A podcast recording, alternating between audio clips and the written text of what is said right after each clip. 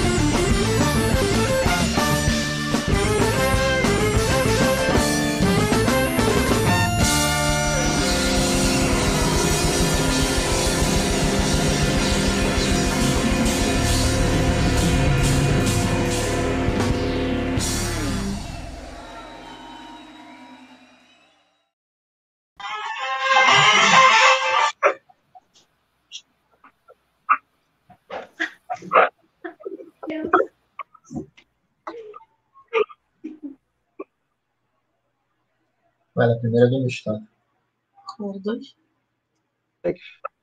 Olá, boa tarde a todos e todas. Estamos começando o 35º Encontro dos Estados Gerais da Cultura.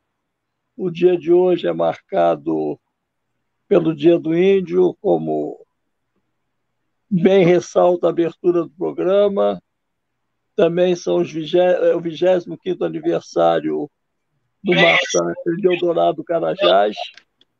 Também vai ser, vai ser lembrado nesse encontro. E teremos a honra e o prazer hoje de receber entre nós a escritora Conceição Evaristo. Já estão aqui na sala conosco o professor Zé Carlos Sebe Bomberri, professor, escritor, é, super interessado nessas questões, e o mais novo membro dos Estados Gerais da Cultura. Está aqui conosco o professor Adair Rocha, também membro dos Estados Gerais da Cultura, professor da PUC do Rio de Janeiro, da UERJ, o Merria da, da USP. Está aqui conosco a escritora Cris Alves, é, que faz parte do nosso time de comentadores, baita escritora, é uma honra tê-la aqui conosco. É, temos aqui também na música, não estou vendo a imagem, mas seguramente está entre nós a Monique Alves, é, junto com seu parceiro violonista. É, Sidney. Hã? Sidney. Sidney, Sidney Campos. É isso aí. E temos conosco aqui também o Eduardo Tornag, nosso companheiro dos Estados Gerais, amigo que, querido que sempre lê nossos textos, participa com a sua, seus questionamentos sempre provocadores, interessantes. Temos ainda a Janine Malansky, que eu não estou vendo a imagem, mas está aqui conosco. No backstage, é, na técnica, estão Zé Bucão, Vladimir Santa Fé, Ana Rosa Tendler. E então vamos dar início aos Estados Gerais da Cultura, esperando a chegada da professora Conceição Evaristo, da escritora, para iniciar o debate. Eu vou, então, nesse momento, passar a palavra o Eduardo Tornag, ler o texto que hoje foi escrito pelo Zé Bucão, com a parceria de outros companheiros, e depois a gente ele passa, então, a dar sequência para Monique, e por aí nós seguimos as nossas atividades. Muito obrigado. Estão abertos os trabalhos. Eduardo, é contigo.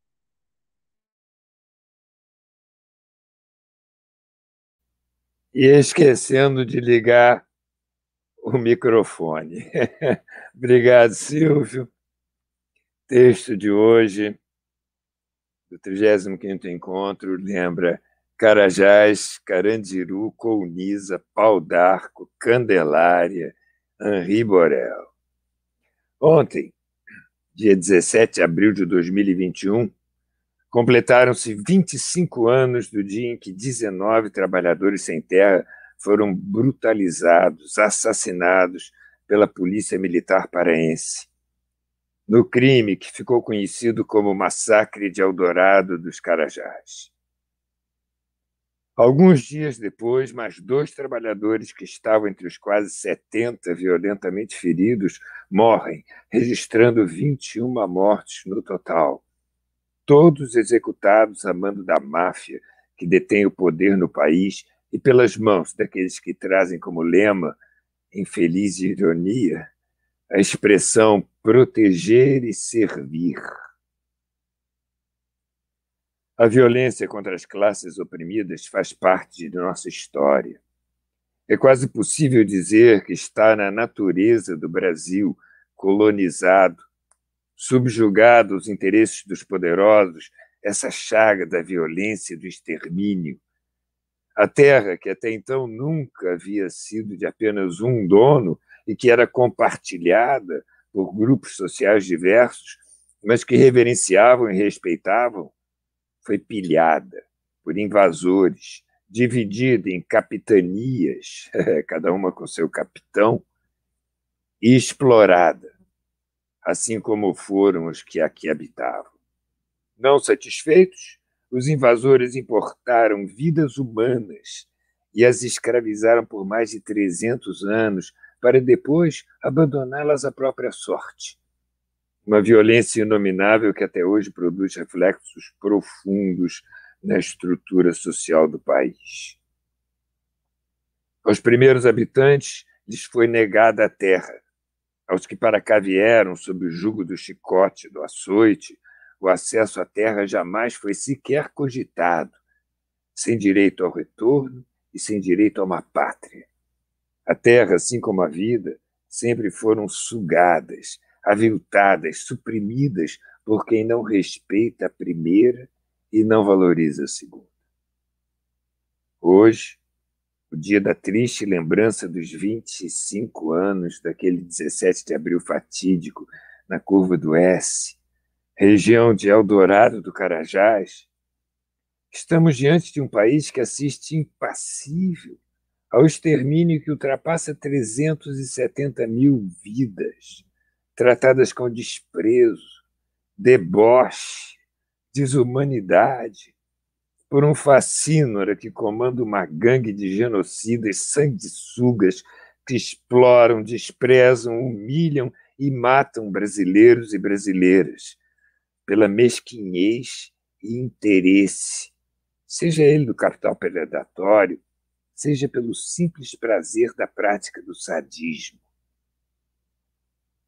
Os 21 mártires de Eldorado de Carajás devem ser lembrados, assim como devem ser lembrados os, 101, os 111 presos do Carandiru, os oito meninos da Candelária, as nove lideranças indígenas de Colniza, os dez trabalhadores sem terra de pau d'arco, a criança de quatro anos recentemente trucidada por seu padrasto miliciano, os cinco meninos de Costa Barros, as dezenas de crianças mortas pelos tiros da PM nas comunidades, os jovens negros que morrem a cada minuto pelas mãos dos agentes do Estado, os jovens negros que são constrangidos a se transformar em agentes do Estado, os mais de 500 mil mortos que logo, logo veremos, fruto da ação direta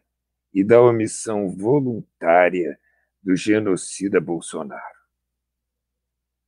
Todos eles têm nomes e sobrenomes.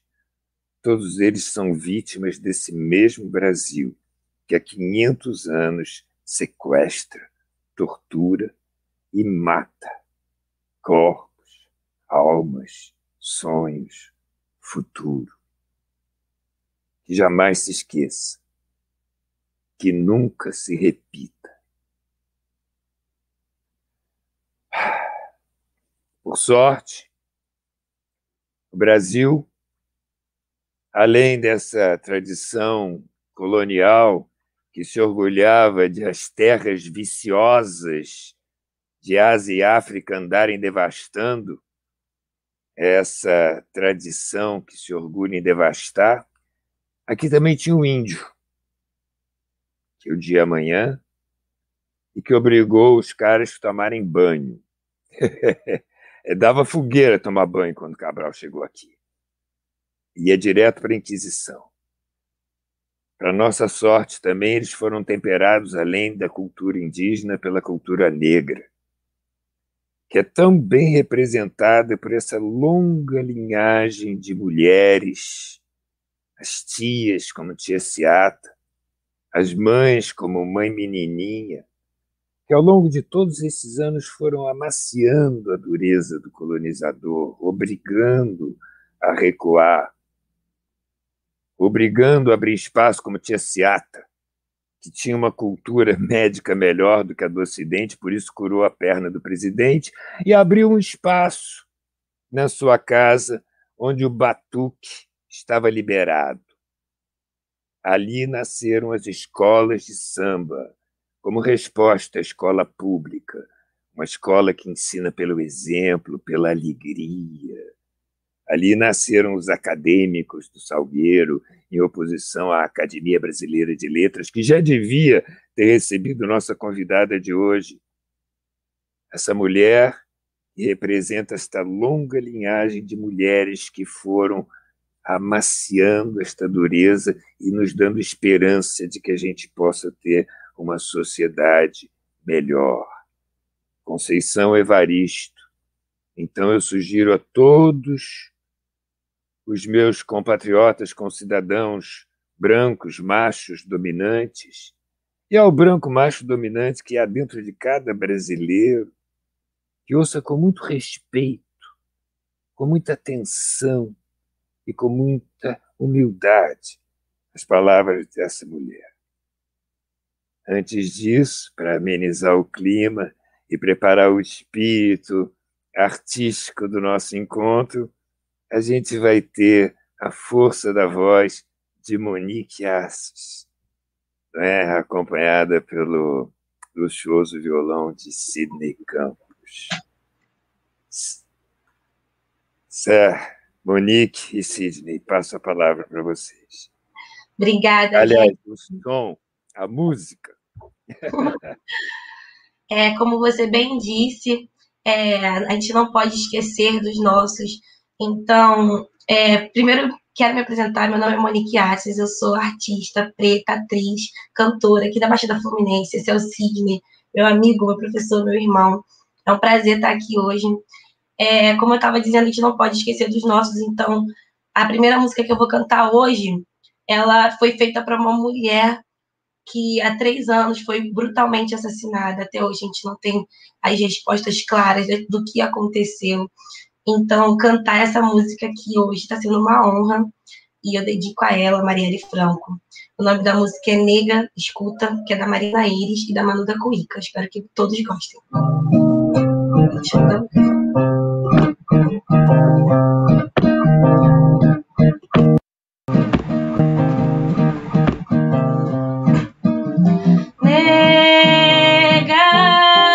escuta. Hoje sempre a gente não vai sair da luta.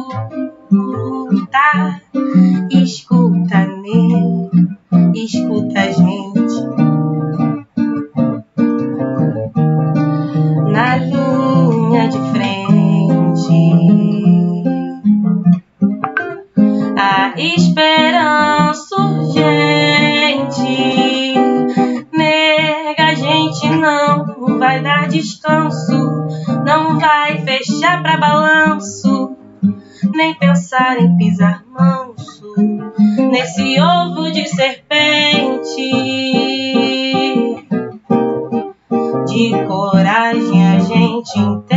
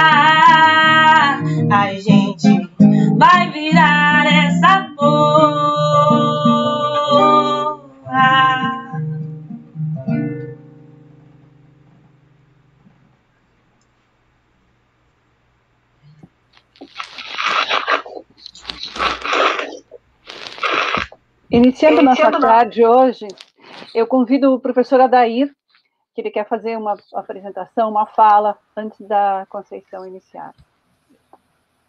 É, boa tarde a todos que estamos aqui no Estado Gerais da Cultura, nesse, nessa série né, de, de encontros que procuram, de alguma forma, trazer de volta ou trazer para frente também aquilo que é a ausência, a falta que a gente tem nesse momento tão terrível do Brasil, especialmente sem Ministério da Cultura, né, e daí por diante.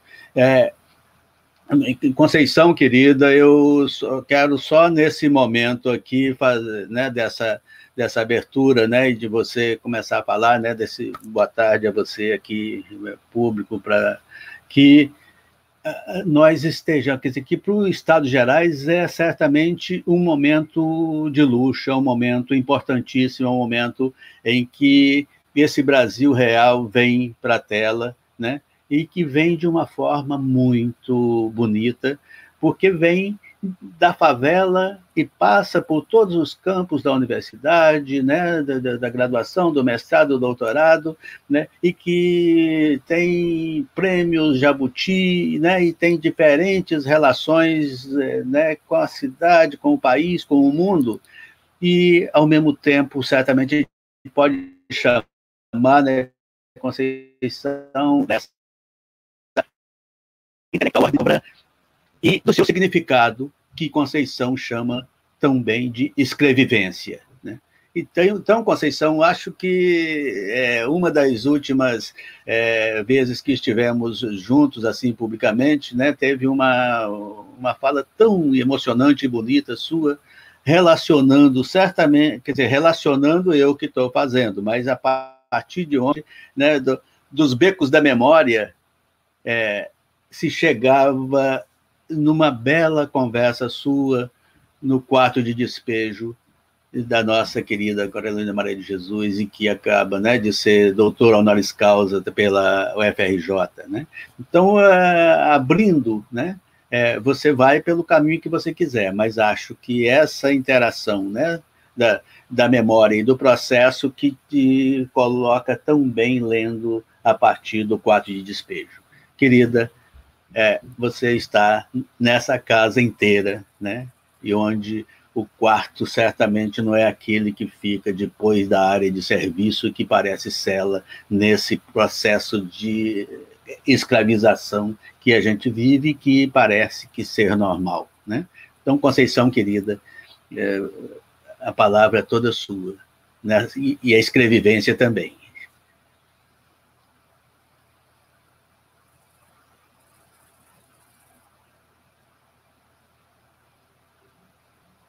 Seu microfone, microfone é, Conceição.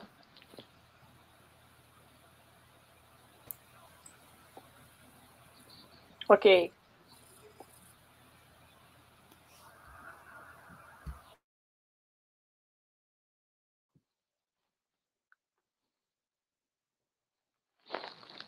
Eu acho que a professora Conceição está com problema, que deu uma congelada, ela está com problema na internet. É, Ludmila, você tem condições de ajudá-la aí?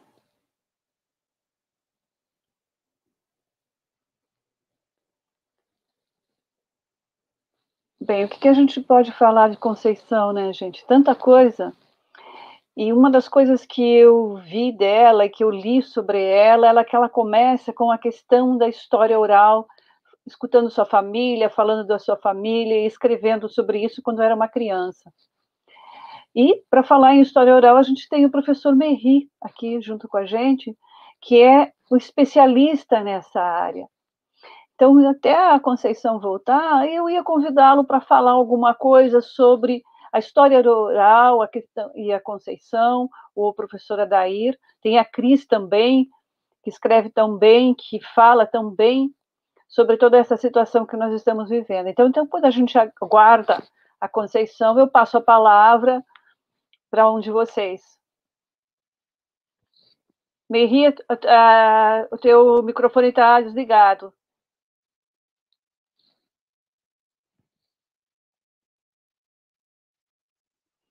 Agora se desligou, foi a imagem, Merri.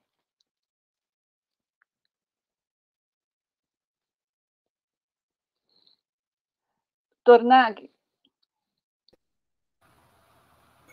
Voltou, Merri, voltou a imagem. Agora só falta o som. Merri é o Gran Complet com som e imagem. Vamos lá.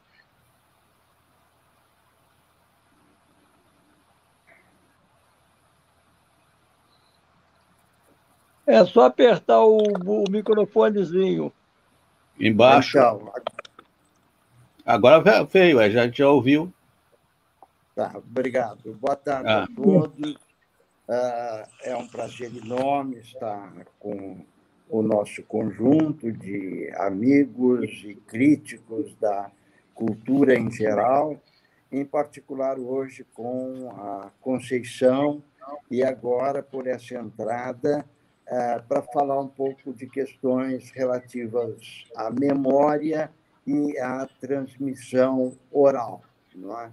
que afinal acaba sendo um aspecto muito pouco é, considerado na nossa cultura, que, enfim, por modelos colonizadores, acaba quase sempre sobrepondo a importância da escrita em relação à transmissão oral, particularmente em situações uh, de família, em situações de cotidiano. Não é?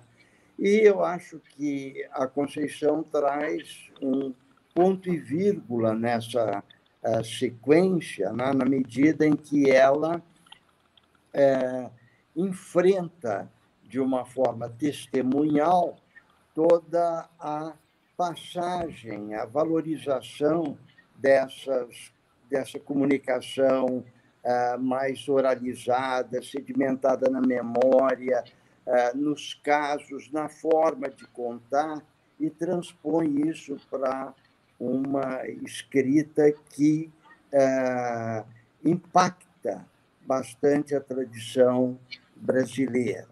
É?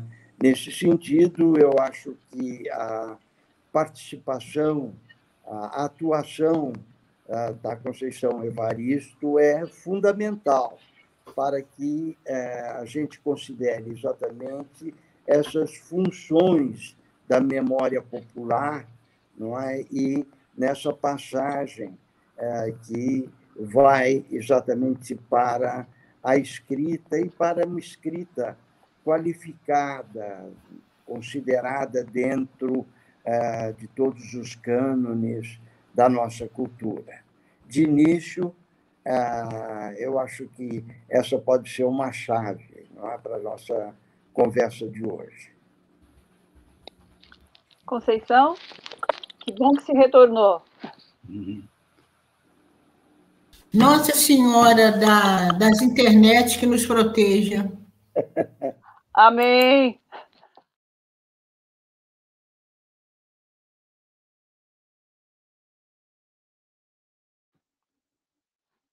Congelou de novo. Está congelante aí, Conceição. Deixa eu dizer uma coisa, então. Fala, Tornag. É, eu não estava me estendendo no início, mas é a, a, a, família, a célula da sociedade, né? E a nossa família deve muito às mães negras e à cultura indígena e negra, senão a gente era tão impessoal e impiedoso como as famílias europeias e americanas são. E dessa coisa, dessa tradição, tem um poema de, de Conceição que diz assim: de mãe. Conceição Evaristo escreveu: o cuidado de minha poesia aprendi foi de mãe, mulher de pôr reparo nas coisas e de assuntar a vida. A brandura de minha fala, na violência de meus ditos, ganhei de mãe, mulher prenhe de dizeres fecundados na boca do mundo. Foi de mãe todo o meu tesouro, veio dela todo o meu ganho, mulher sapiência, Iabá. Do fogo tirava água, do pranto criava consolo. Foi de mãe esse meio riso dado para esconder a alegria inteira e essa fé desconfiada, pois quando se anda descalço, cada dedo olha a estrada.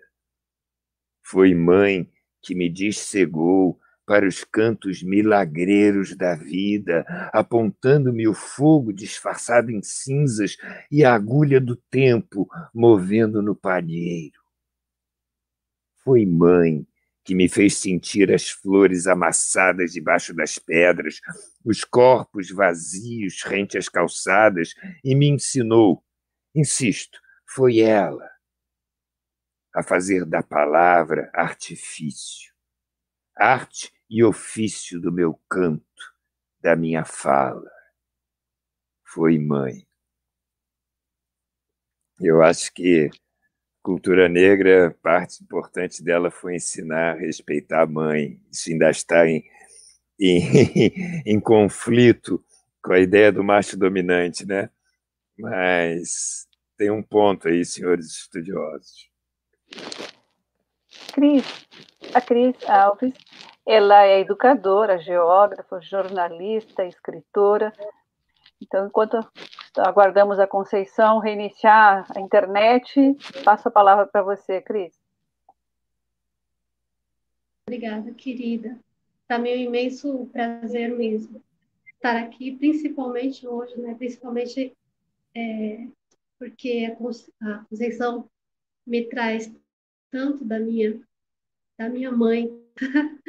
e a minha mãe é uma figura muito emblemática. Eu acho que para toda para todo o núcleo familiar negro, a mãe tem um papel muito, muito emblemático. E, e achei a leitura do Tornag muito comovente e acaba que me toca demais. Bom, é, eu acho, é, em primeiro lugar, importante é, essa questão da, da, da oralidade, né?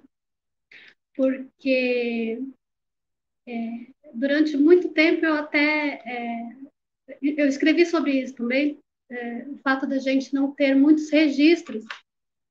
É, as famílias mais antigas, as famílias mais, mais velhinhas, né? não os, os depois do, dos 90, a gente que tem mais de 40, a gente não tem muito registro, né? As famílias não, não, não tinham muitas, muitas fotos, a gente não tem passado. E eu acho interessante isso, né? O fato de que nos negam o passado e, e negam a, a, representatividade mesmo, né? O direito de ter orgulho e de se olhar e, e falar, nossa, eu pareço com essa pessoa, né? Eu vim daqui mesmo, eu tenho, eu tenho começo, né? Eu estava um pouco antes é, desse encontro, eu estava falando com uma amiga justamente sobre isso, né? Porque quando a gente não tem começo, a gente não tem fim e, e nos negam, é, no decorrer da história negra no Brasil, nos negam muito, muitos registros, né? até muitos dos nossos registros foram queimados, inclusive, para que a gente não tivesse mesmo é, memória. Né? E a gente se vale muito dessa coisa da oralidade. E, e eu tenho para mim que isso é muito forte, porque não existe é, não existe escrita sem leitura, né? E a gente faz leitura o tempo todo. A gente faz leitura da linguagem oral. E, e é muito presente, é muito importante, é muito marcante, muito forte, inclusive, porque é, até nos meus, quando eu relato a minha história, que, que é um, algo que é muito importante na como como é, é, é, materialidade do, imaterial, sabe? É uma coisa assim de, de, dos meus filhos não terem essa demanda que eu tenho agora, que é não ter um, um registro, não ter um passado. E aí, então, eu quero que eles possam olhar e falar: nossa, eu comecei aqui, meu avô foi assim, meu bisavô foi assado, quero que eles saibam. E, e eu acho que a Conceição é isso, né? É um pouco de, de, de deixar é, é, esse exemplo de, de pegadas mesmo, sabe? Como fósseis, né? É, Para que a gente possa, possa olhar e falar, ter um, um, um viés, ter um começo, ter um ter uma representatividade na, na, na arte, no, no, pensamento, na, na, na, vida. Ela é maravilhosa. É bom demais ter é, essa referência, até para a gente poder falar sobre nós também. É, professora. Ah, que bom, Conceição. Sim, mas. na horinha. É, mas eu, eu não, não tenho assim nenhuma garantia, porque está muito lento. Aquela bolinha está levando anos para articular. E hoje de manhã também eu estava é, fazendo alguma coisa e teve e caiu também. Mas vamos aproveitar enquanto você está aqui agora. Se cair, a gente dá um jeitinho aqui, vai conversando com as pessoas e te aguarda. Fique certo. tranquila. O que foi, Lid? Pode falar.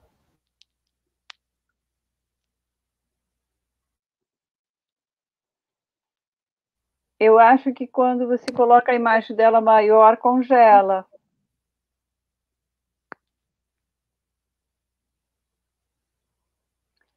O professor Adair. De repente, ela poderia vir sem imagem, né? Sua voz. Eu acho que o problema, eu também tenho problemas com o StreamYard. Sempre que o meu que entra e sai, ele congela. E, então... é, não, é que Conceição Evaristo é uma pessoa que diz assim: sim, eu trago fogo, o outro, não aquele que te apraz, ele queima. Ah, a partir dessa é, marca. Entrou. Entrou. Vai. Vai Chama Moraes, venha. Pode ficar mais atrás e falar, Conceição, sem enxergar, sem mexer isso. Certo. Isso. Certo. Aí. É, escutaram o que eu estava colocando antes? Não. Não? Não. Pode começar. É, então, eu já vou direto é, ao assunto, o meu a, a, agradecendo a presença e os cumprimentos eu fiz destacando a Monique, né, que ressoa as nossas vozes.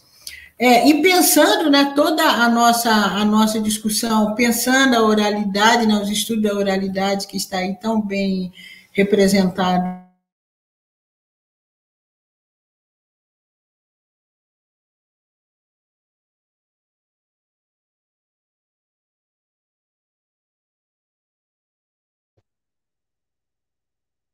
Me ri na hora que ela ia te elogiar.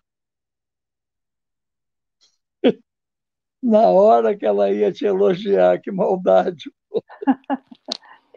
É, Conceição, se você ouve a gente, é, fique só com o som, se for possível, sem a imagem, que talvez você consiga ir falando.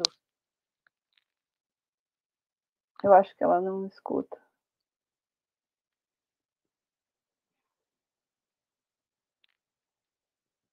Professora Dair? Parece que agora entrou. É. Voltou. Eu só gosto é, de afirmar que, na verdade, a frase original ela é marcada né, por, essa, por essa expressão popular, ou ela é marcada pela dicção popular. A gente combinamos é, de não morrer é, querendo justamente é, é, aproveitar essa construção em que a concordância é,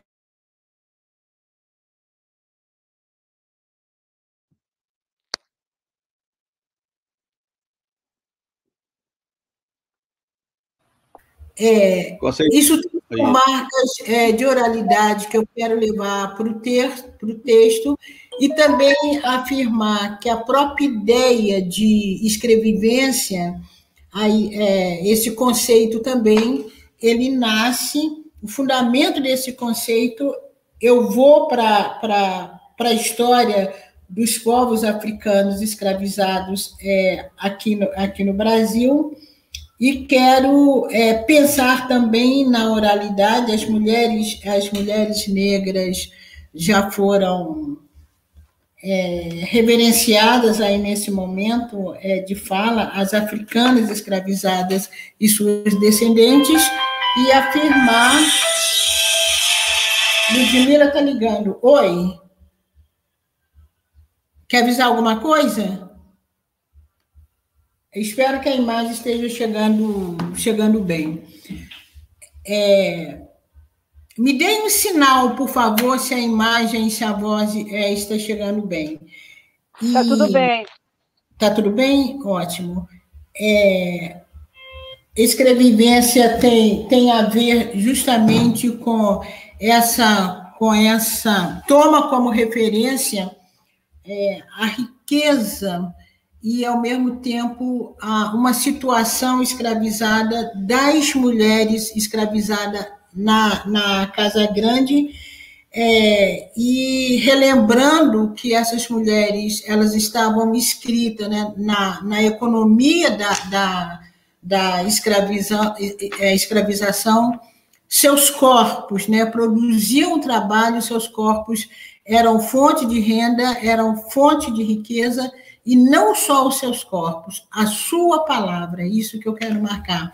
A palavra dessas mulheres, a partir da vivência das culturas africanas, culturas que vão influenciar é, muitíssimo, né, que vão marcar a nacionalidade brasileira a partir da língua, né? E aí eu quero lembrar que Lélia Gonzalez, quando ela fala que nós falamos o português, e quero relembrar também é, um autor que a gente lê com muito cuidado, que é o Gilberto Freire, quando em Casa Grande Senzala, ele diz das culturas africanas, das línguas africanas, marcando o português é, falado no Brasil, e notadamente a partir da Casa Grande, a partir das mulheres escravizadas dentro da Casa Grande, porque a, a, a descendência dos colonizadores aprendi a falar o português muito mais com essas mulheres do que nos próprios é, espaços de educação em que a, a, a Casa Grande reservava para eles, né, que eram os colégios é, religiosos. Então, essa fala, a, a fala das africanas é, escravizadas, que era uma fala também que cumpria uma certa direção e aí eu me lembro muito também das africanas escravizadas, quando elas tinham de contar as histórias para a prole da Casa Grande.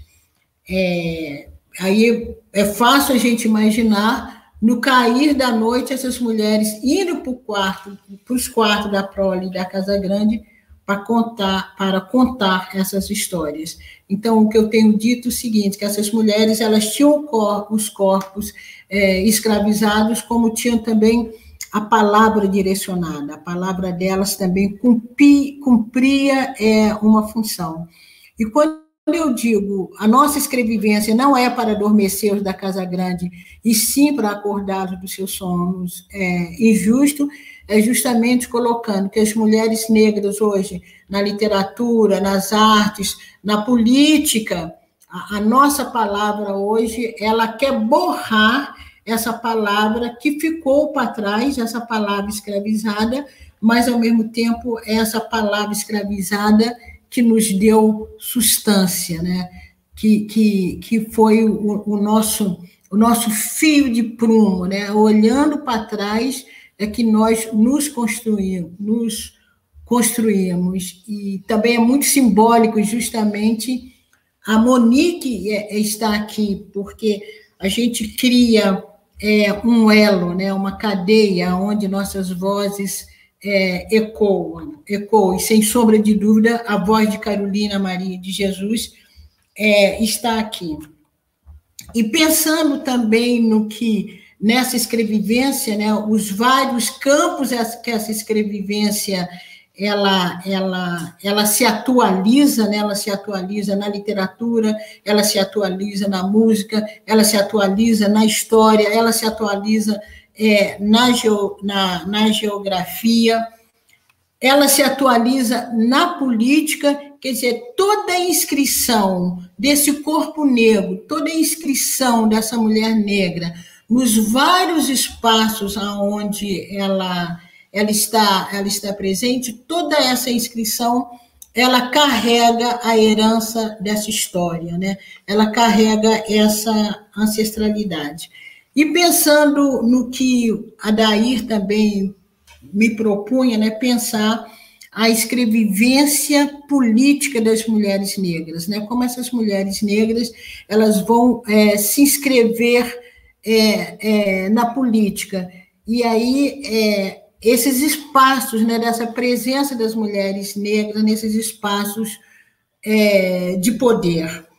É, tanto do poder, e aí a gente pode falar, pensar né, no poder político, né, esse poder aí é, constituído é, pelos partidos políticos, como também nesse, nesse poder político que toda ação humana é, é, de certa forma, é, carrega, desde que você viva numa. numa é, que você viva numa, numa, numa coletividade, né, onde as relações sociais elas são atravessadas pelas relações é, políticas. E aqui eu estou pensando a escrevivência, nesse primeiro momento, eu quero, eu quero pensar um pouco a escrevivência política das mulheres negras, né? essa escrevivência política partidária, como que acontece, né, ou como tem acontecido a presença dessas mulheres negras, né, a presença desses corpos negros, a presença dessa política feita por mulheres negras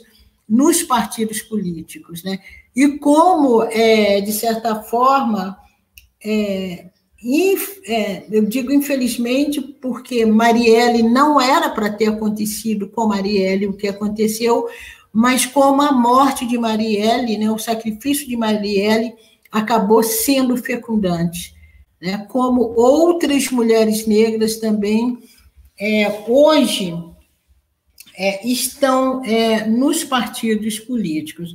E mesmo assim, mesmo a presença dessas mulheres negras nos partidos políticos, né, essa inscrição do corpo negro, essa inscrição da existência negra, essa inscrição da fala negra, a inscrição dessa letra negra no partido político, ela se faz, ela acontece muito pela luta das próprias mulheres, das próprias mulheres negras, porque é, pela experiência que eu tenho como mulher negra fora de um partido político, a gente sabe também que a ascensão, a presença das mulheres negras em partidos políticos, elas não são é, facilitar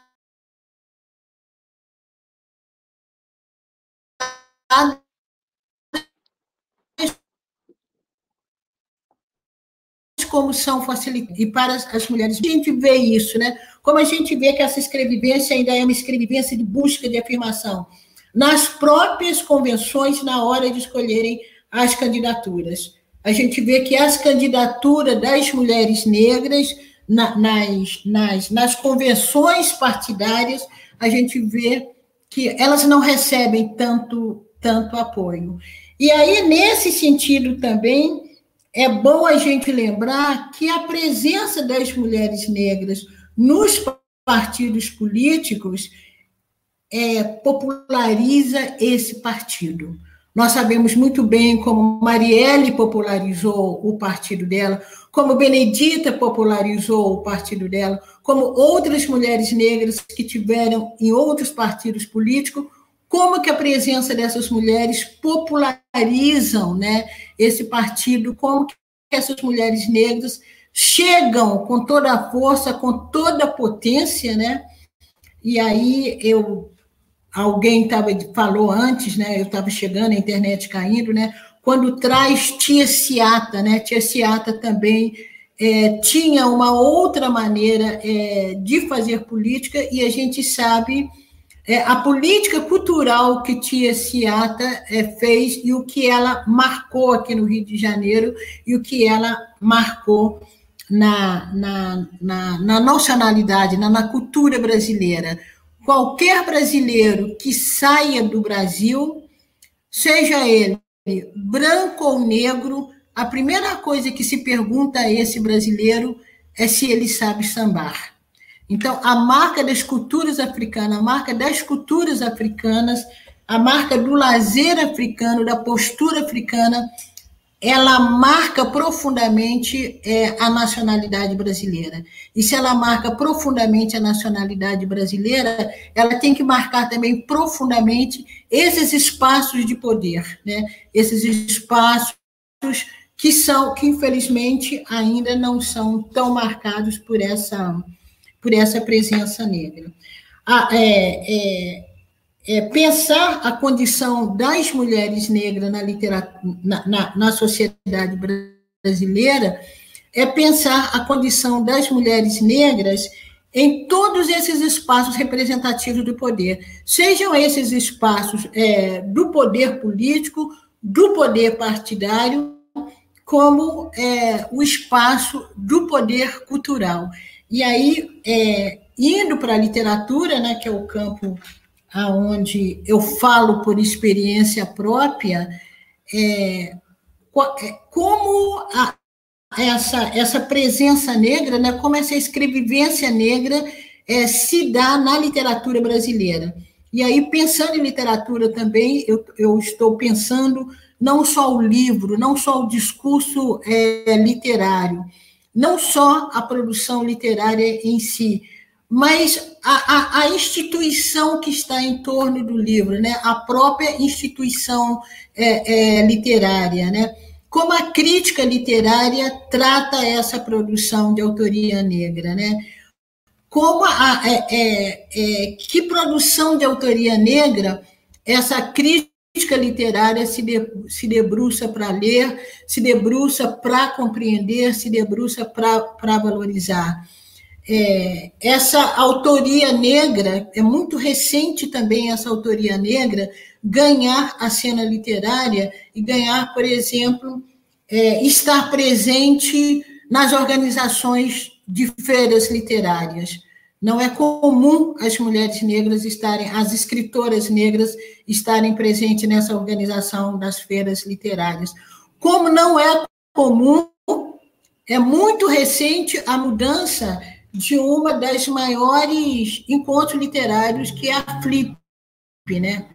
Quem acompanha a história da Flip sabe também que essa presença das mulheres negras, ela passou a ser marcante bem recentemente, a partir do momento que intelectuais negras começam a, a, a reivindicar é, esses espaços.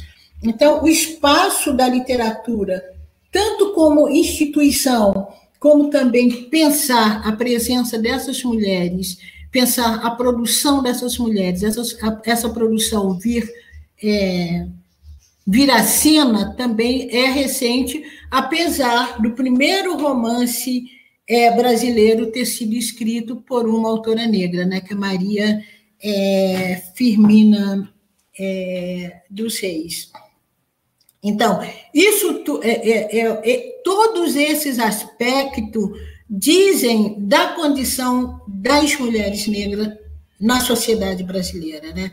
Dessa condição é, minorizada pelo, é, pelo poder político e cultural, a gente não pode deixar de esquecer, é, é, de lembrar também esse político cultural, porque quem está aí também, é, os, os reitores, os chefes de departamento, os lugares aonde tem fomentos para pesquisa, não são ocupados por mulheres negras.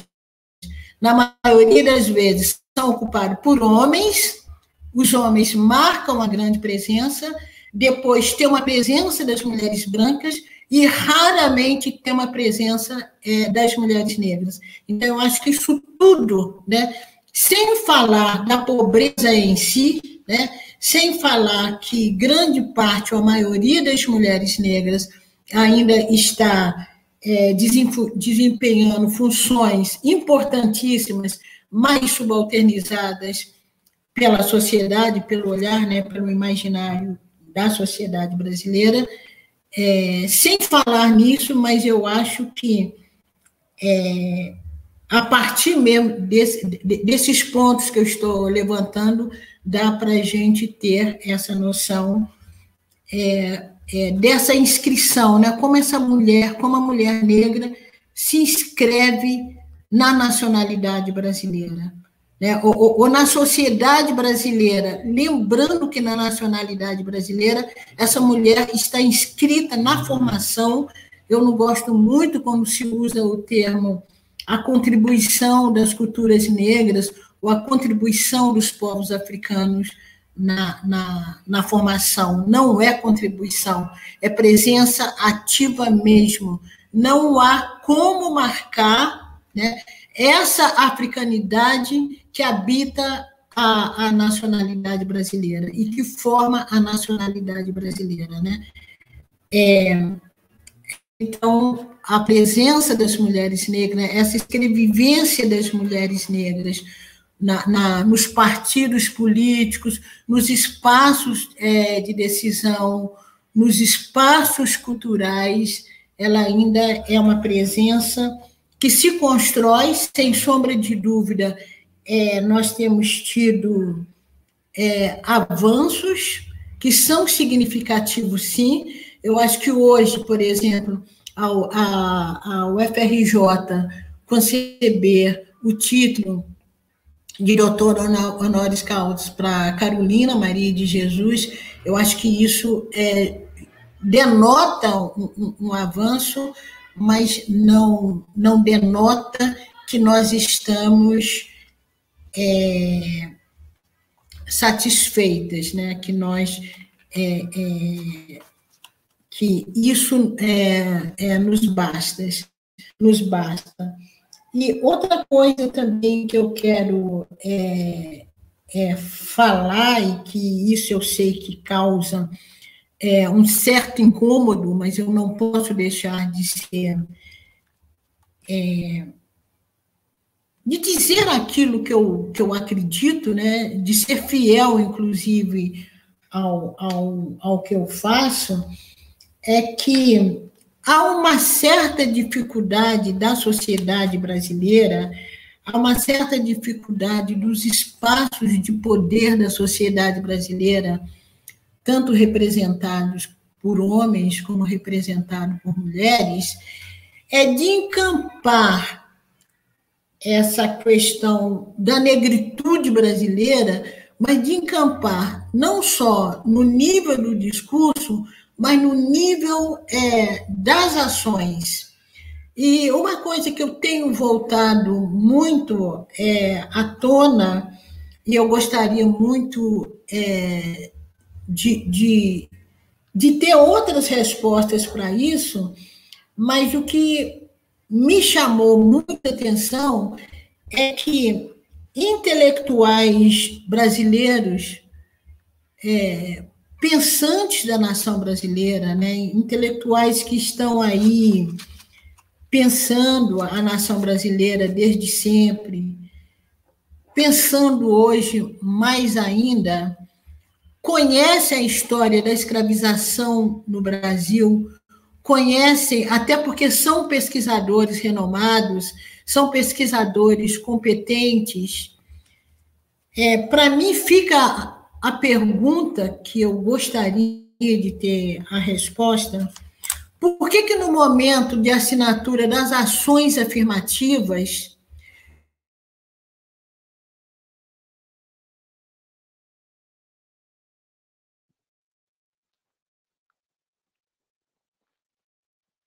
Conceição deu uma congelada.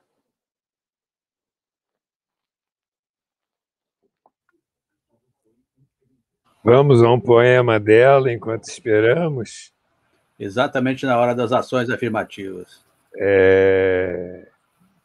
Por isso que ela escreveu: A noite não adormece nos olhos das mulheres. A noite não adormece nos olhos das mulheres, a lua fêmea, semelhante nossa, em vigília atenta, vigia a nossa memória.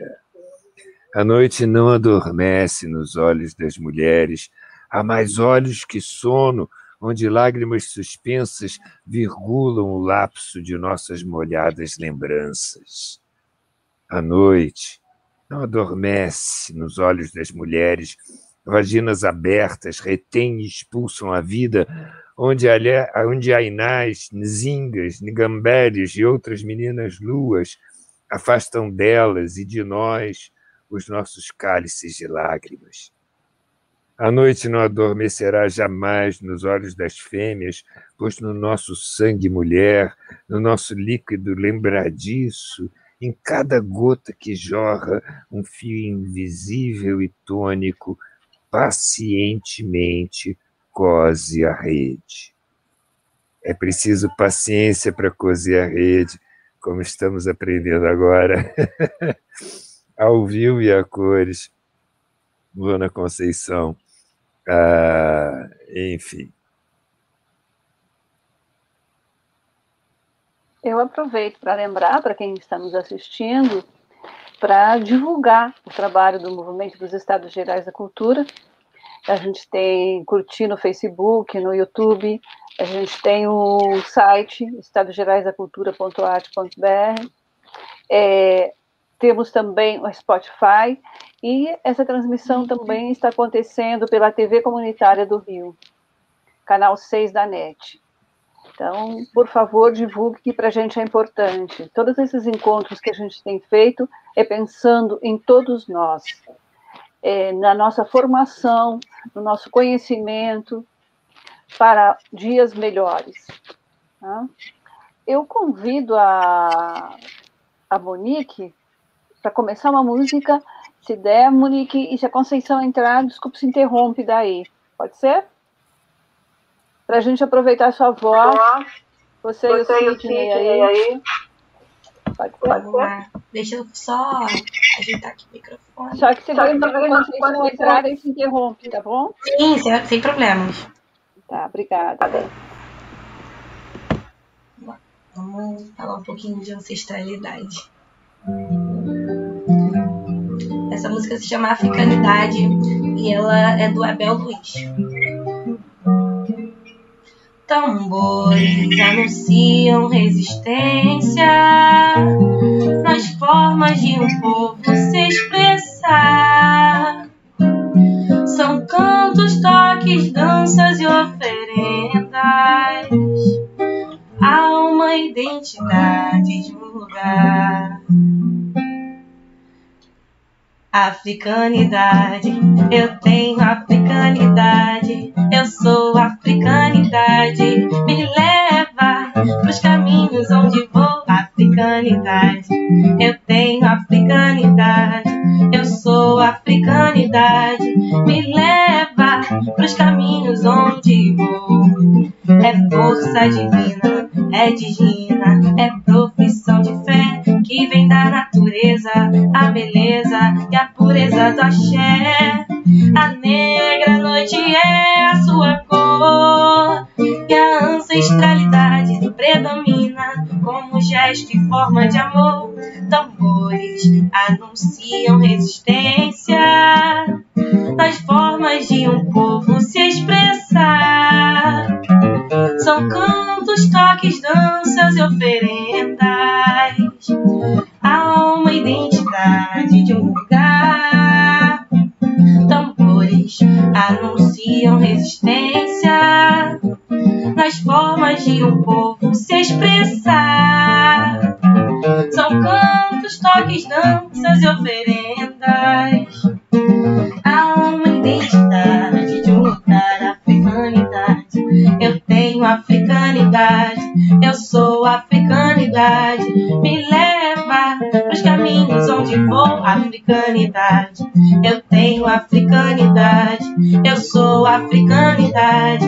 Me leva pros caminhos onde vou, africanidade. Eu tenho africanidade, eu sou africanidade. Me leva pros caminhos onde vou, africanidade. Eu tenho africanidade, eu sou africanidade. Me leva pros caminhos onde vou.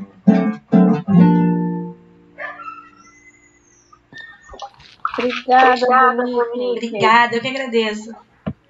É, a gente tem diversas perguntas aqui do público e é, a Conceição voltou. Conceição, está nos ouvindo? Estou. É, então, então, você caiu na hora que ia falar as afirmativas lá. Das ações afirmativas. Então, é, é, só fechando, né? Fica uma certa curiosidade, né? E até uma, uma dolorosa é, incompreensão como é, intelectuais é, brasileiros, e a gente tem sempre afirmado que a questão negra no Brasil não é uma questão para o negro resolver, é uma questão da idade brasileira resolver, assim como a questão indígena não é uma, uma, uma situação para os povos indígenas resolver, é uma situação para a nação brasileira resolver. Então, é, é muito nesse desejo né, de, de, de, de é, entender né, e de me fazer entender também como, como mulher negra, é, carregando uma herança, carregando uma ancestralidade, e esse desejo é, de que a nossa inscrição é, a partir dos nossos corpos, a partir de nossas experiências, a partir de nossas lutas, né? A partir é, de angústia que eu vivo hoje ao, ao, aos 74 anos e vejo é, uma menina é, também vivendo essas mesmas angústias, tendo um discurso que ainda precisa de a, a, a afirmar a, a, condição dela negra, né? precisa ainda de afirmar a dignidade dela enquanto pessoa negra. É, e quando, né, quando nós vamos realmente nos construir como nação, quando realmente nós vamos poder pensar, existe uma pátria mãe gentil para todas, para todos e para todos.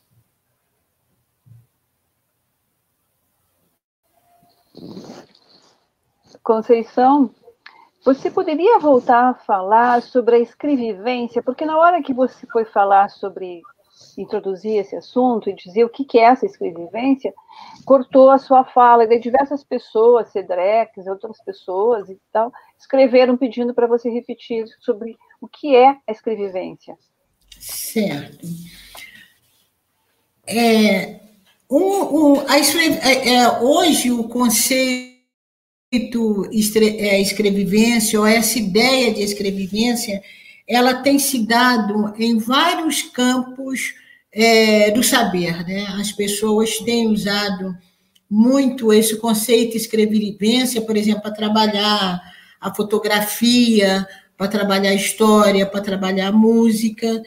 É um conceito que vem muito é, relacionado com é, a vivência é, das pessoas negras, notadamente das mulheres negras, porque ele nasce, é, esse conceito ele nasce a partir justamente de uma perspectiva negra, né, de uma perspectiva de mulher, de mulher negra. E essa perspectiva, é o que eu tenho dito, ela nasce de um fundamento ou de um quadro histórico foi ao pensar as, as africanas é, escravizadas, foi retomando essa imagem das africanas escravizadas é, dentro da Casa Grande e pensando na função que essas mulheres cumpriam dentro da Casa Grande, onde o corpo delas estava escrito na, na, economia de produção, na economia do prazer, na, na, economia do lazer, na economia da educação, porque foram essas mulheres, essas africanas escravizadas dentro de, de casa, que foram também as primeiras professoras da prole da Casa Grande, Então, foi pensando na atuação dessas mulheres e pensando na fala, na palavra, na oralidade dessas mulheres, que também é esse, esse, essa potência da palavra dessas mulheres também foi usada no processo de escravização, na medida que essas mulheres também tinham, tinham esse papel de educar a Casa Grande. E um dos aspectos era contar, né? É, elas, elas tinham essa função de contar história para adormecer, para acalmar as crianças da Casa Grande.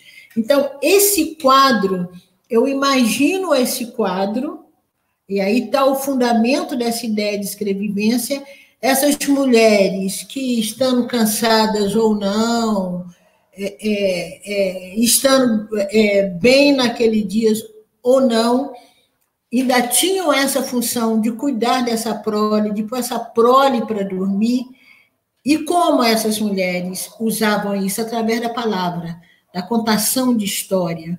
Então, até a palavra delas tinha um dono, né? era o Senhor.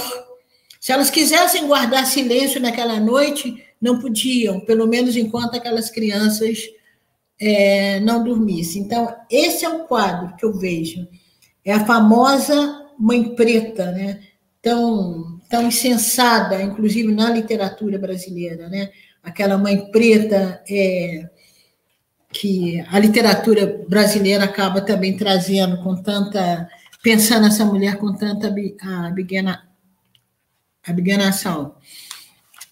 Mas, é, na verdade, o que, que eu quero contrapor a isso? A escrita das mulheres negras. É como se a escrita, é como se a nossa escrevivência, essa escrita nascida através da nossa vivência, da nossa existência, é como se essa escrita borrasse é, esse quadro, né? Por isso que eu digo, a nossa escrevivência não é para adormecer os da casa grande, e sim para incomodá-los é, dos seus sonos injustos. Então, essa produção que as mulheres negras estão produzindo hoje, a partir de, suas, de sua existência, a partir de sua vivência, a partir de seus lugares de pertença, é, é uma escrita, é uma produção que não tem esse compromisso de apaziguar a Casa Grande. Pelo contrário, de incomodar a Casa Grande. Então, essa ideia de escrevivência, ela nasce justamente dessa de, desse local de pertença, né, dessa existência das mulheres negras. Agora, o que eu quero diz, dizer também que essa escrevivência é uma escrevivência que ela, ela em si ela já traz também uma ideia é, de ficção. Ela se realiza também ou ela se realiza muito na ficção, que às vezes as pessoas confundem, ah, mas tudo que você escreve, você vive, bom, então eu teria que ser uma pessoa de mil personalidades, né? Porque eu não daria conta de ser todas é, as minhas personagens. O que eu quero dizer é o seguinte, que a minha matéria de ficção, ela nasce deste meu olhar, dessa minha vivência sobre, sobre essa coletividade, né? sobre as minhas experiências pessoais e, e essas experiências pessoais profundamente relacionadas com essa vivência da coletividade negra, né, que traz todo o histórico, né, que traz toda é, uma herança e uma ancestralidade dos povos afrodiaspóricos. É, o professor Adair pediu para fazer uma questão, e eu gostaria também que a Cris, na sequência, falasse, porque é, uma hora que você não estava presente, que caiu a internet, ela falou sobre isso, e eu acho que seria interessante bom ter um comentário dela. E depois tem uma série de perguntas aqui também. Professora Adair? É, é, como, é, talvez a Cris possa falar antes, depois eu falo, já que não teve ainda esse diálogo direto da Cris com a Conceição. Pode ser? Pode ser, Cris? Pode ser. Muito obrigada. É, primeiro, eu queria dizer que para mim é uma honra é, inenarrável, assim. Estou muito feliz por estar falando com essa referência para mim. E que, de fato, é, o que a Conceição fala é, é muito rico, né?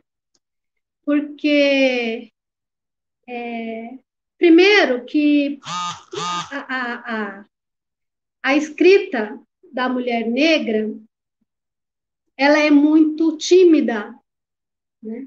ela é muito envergonhada, ela é muito sem, sem, sem é, impulso, porque a mulher negra é, ela é cerceada, né? Então a gente, a gente é muito calada, a gente é muito é, é, negada e, e, deslegitimada. Então isso tudo transforma a nossa a voz, né, oral ou escrita, muito muito tímida.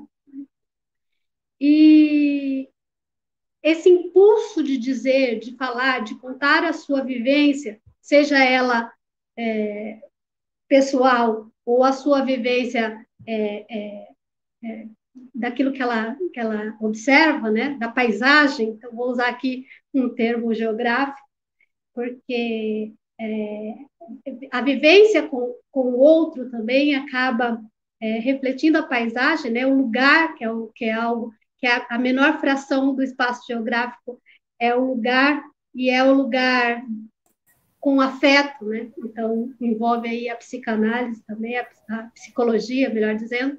Então, é, são as multiciências. E aí eu acho que a gente, é, a, escrita da mulher negra hoje, é, que, que, está surgindo, que, tá, que, que está é, se, se mostrando de maneira é, é, mais efetiva, é de fato, é uma ocupação de poder, porque a escrita é um lugar de poder, porque a literatura ela é uma representatividade de poder, é uma questão de normatividade. Você cria uma norma, você cria um padrão, você cria uma história, você conta, você narra a, a, a vivência de um ponto de vista, né? E, e, se você só conta um ponto de vista, se você só conta o ponto de vista do homem, da mulher branca, do romance branco, da história branca, dos heróis brancos, da, da, da, das conquistas brancas, né? E aí, claro, levando-se em conta a questão do viés né, de, de, de, de raça, de raciação, é, o, o, o homem negro sempre relegado, sempre o, o, o tutelado, né? E aí até acho bacana lembrar isso, porque senão eu esqueço desse último, dessa última grande polêmica envolvendo a questão do, do, dos negros terem sido colocados na, na universidade pelo PT, é, pelo Lula, né? E que, que, que, nem é a questão em si, a questão partidária, mas a questão de termos sido, termos sido colocados. Né? Então, a, gente vai aparecer muito na escrita, na escrita literária ou na escrita é, é, é, nas reportagens, de maneira geral, é, como, como, como, um povo é, apático, como um povo é, tutelado, como um povo libertado, como um povo sabe, levado, né? E isso não é real, mas é real a partir do momento que isso se torna efetivo. Você conta tantas vezes essa história que você acaba é, é, fazendo com que ela seja real, né? E não só real para os brancos, é real para os negros também.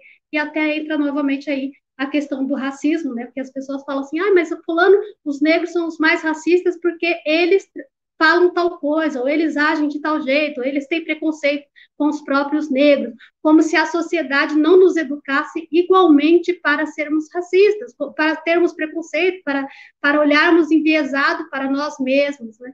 Então, o, e esse é o papel da literatura, o papel da literatura como a questão do viés, né?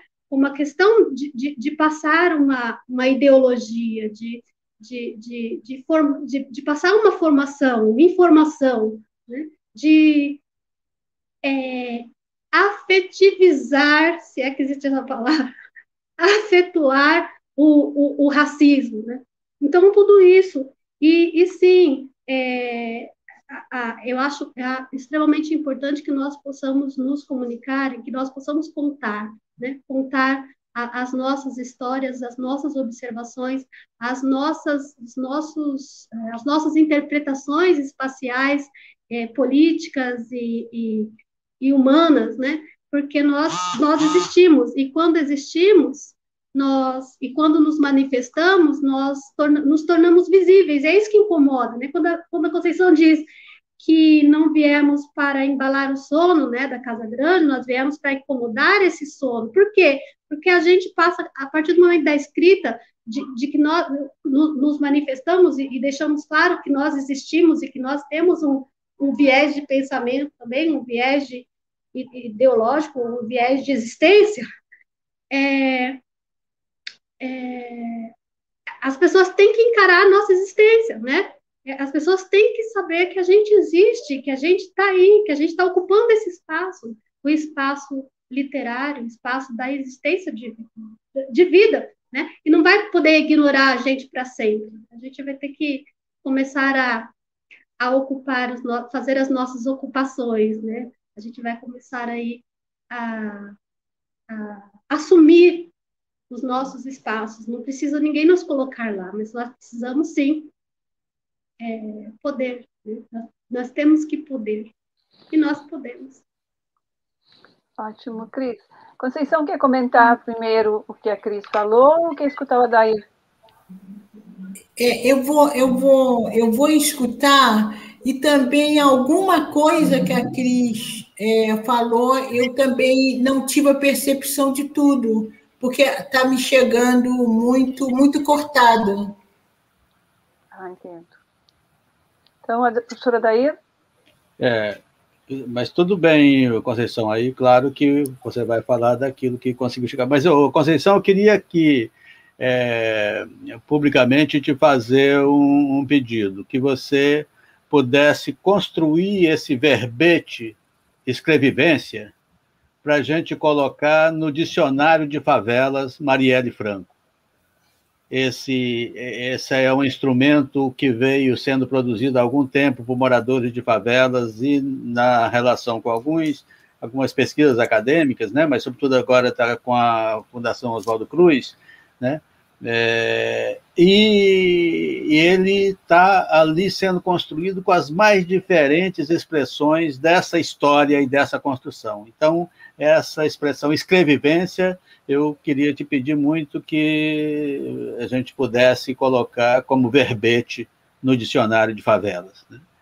E, e na, na apenas uma questãozinha que, enquanto falava lá no início, com aquela questão de vai e volta da internet, é, essa relação que muito bonita que eu já vi você fazer, que talvez você pudesse conversar um pouco com a gente agora, né? Que como é que os becos da memória dialoga com o quarto de despejo, né? Você tem uma relação tão interessante, né, de, de falar sobre isso. Se você puder, seria muito legal. Tá bom? É, obrigada, Adair. Eu só queria dizer que é, tem esse livro aqui, esse livro ele é ofertado, foi resultado de um trabalho é, é, nosso, envolveu, várias pessoas foram é, envolvidas, pesquisadores, pesquisadoras, e é resultado de oficina e de dois anos de trabalho com o Itaú é, é, Cultura Social. E foi, foi publicado, então, esse livro, Escrevivência Escrita de Nós, Reflexões sobre a obra de Conceição Evaristo. Até bem recentemente, esse livro estava é, poderia acessar pela, pela internet, eu não sei como que, que está hoje. Ele foi organizado, tem vários estudos críticos aqui, vários professores, ele foi organizado pela professora Constância Duarte e pela Isabela Nunes, que foi gestora é, é, do projeto. Desses livros aqui, eles estão são para distribuir, mas eu não tenho saído para nada, não vou nem ali no portão, então tenho dificuldade de, de mandar pelo correio é, para as pessoas. Mas a daí, não sei como, é, de repente, Ludmilla, eu mando para Ludmilla, ou, ou, ou, quem tem a daí é a Isabela Nunes, que você conhece, tá? porque ela foi a gestora do projeto. Então, tem várias reflexões aqui é, sobre, uhum. sobre escrevivência. Podia repetir o nome do livro, por favor?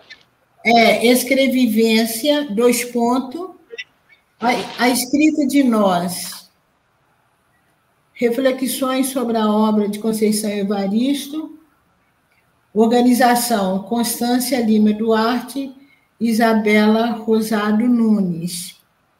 Ele estava disponível há bem, bem recentemente, acho que não tem nem um mês que você poderia acessar pela internet, eu acho que entrando no site do, do Itaú Social. Obrigada. É... Bom, Tem algumas perguntas aqui, não sei se quer falar alguma coisa antes de eu fazer outras perguntas, Conceição. Não, é só ir falar é, um pouco, mas vamos ver as perguntas. De repente, o que eu iria falar sobre Becos da Memória e Carolina aparece no meio dessas perguntas. Então, podemos ir para as perguntas. Estou olhando aqui, mas para ver se tem. É, queria ouvi-la falar mais de ações afirmativas, como avançar por dentro e a partir da universidade, da Mariana Moreira. A Rosana Romão também fala sobre a questão das ações afirmativas.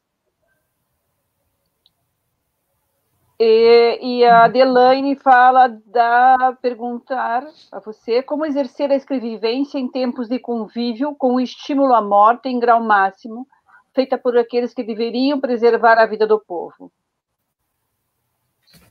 Certo. Bom, tem outras, mas eu acho que chega essas. A outra é relacionada? Não, é diferente. Certo.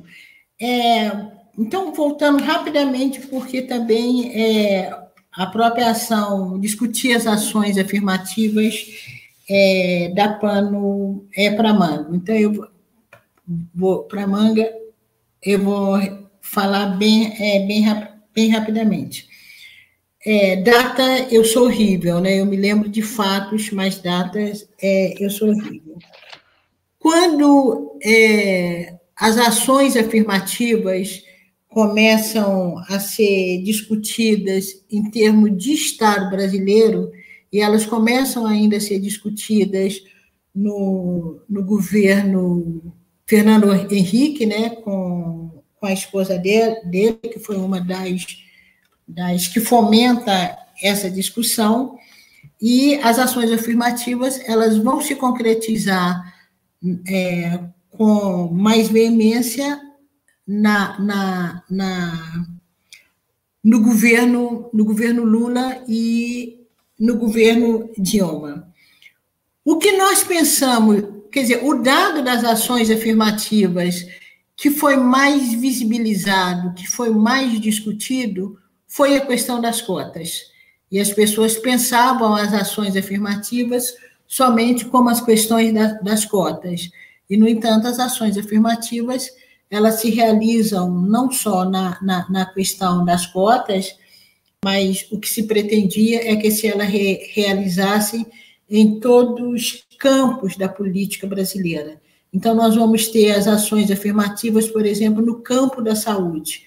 E um, uma, uma das, das, das ações, ou um dos efeitos das ações afirmativas, por exemplo, no campo da saúde, foi a obrigatoriedade do teste, igual tem o teste do pezinho, o teste para detectar anemia falciforme, falciforme na medida que é uma anemia que tem uma presença muito grande é, na população negra. Não é que ela não apresente na população branca, ela apresente, ela apresenta, mas a grande incidência dela foi na população negra.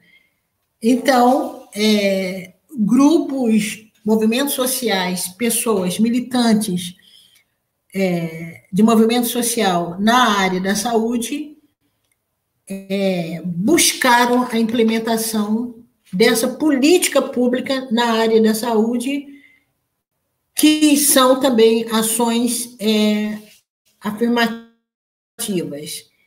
Mas o que causou maior impacto, maior discussão, foi as ações afirmativas na área da educação. E convém a gente dizer também que quando as ações afirmativas, e aí eu vou dizer cotas, né? Quando cotas passou a ser implementada nas universidades e, e, que houve, inclusive, discussões de intelectuais, de artistas brasileiros. É fácil, inclusive, acessar essa lista para a gente ter mais ou menos a noção ou tentar entender como foi impactante essa discussão sobre as ações afirmativas no quesito cotas, é, o, o abaixo-assinado que gerou um espanto para muito de nós. É, e houve também toda uma discussão que eram é, decisões que caíam de cima. Mas quem acompanha, inclusive, a luta do movimento negro, vai perceber a fala, a reivindicação do velho Abdias Nascimento ainda no Teatro Experimental do Negro, quando, isso nos anos 30, por aí assim, quando Abdias do Nascimento, com o grupo, ele reivindica do Estado brasileiro bolsas de estudos para os descendentes é, de africanos, é, para descendentes de africanos já que essa população não tinha condição de estudar, de pagar a escola, ele reivindica vagas. Inclusive, essas vagas é, é, elas seriam oferecidas nas escolas militares, que era o que tinha de melhor é, na época. Então, as ações afirmativas, elas não batem, é, elas não nascem de, de, de cima para baixo a lei 10 barra 639, né, que institui, e depois ela ganha um outro número, quando ela ganha um adendo, quando institui os estudos das culturas africanas e afro-brasileiras, e mais tarde ela vai instituir também o estudo das culturas indígenas, essas leis também elas não nascem de cima. É, em 1970, na UERJ, liderada também pelo, pelo IPAFRO, que era essa instituição é, fundada por Abdias do Nascimento e liderada pela Elisa Larkin, é, grupo de professores, nós já reunimos para discutir a representação do negro nas cartilhas de alfabetização e nos livros infantis. Então, dentro da escola pública, núcleo de professores já discutia, já apontava, já reivindicava um, um melhor ensino das culturas africanas no Brasil. Então, é, é, isso é um processo que não nasce. Essas demandas populares, quando elas chegam a ser é, é, atualizadas, elas são atualizadas em governos que podem ser mais sensíveis a essas demandas populares.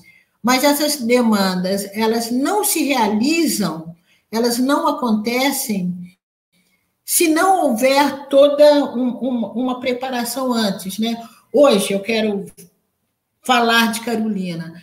Carolina Maria de Jesus, ela, ela hoje recebe o título de, de honoris causas na, na UFRJ, porque há pesquisadores, independente de estarem no movimento é, negro ou não, mas muitos dos alunos e das alunas que entram para as universidades e entram pelo sistema cotas, esses alunos chegam lá, chegam lá nas universidades com uma reivindicação que, de certa forma, também ela, ela, ela estabelece ou ela procura um outro currículo, uma outra, uma outra leitura.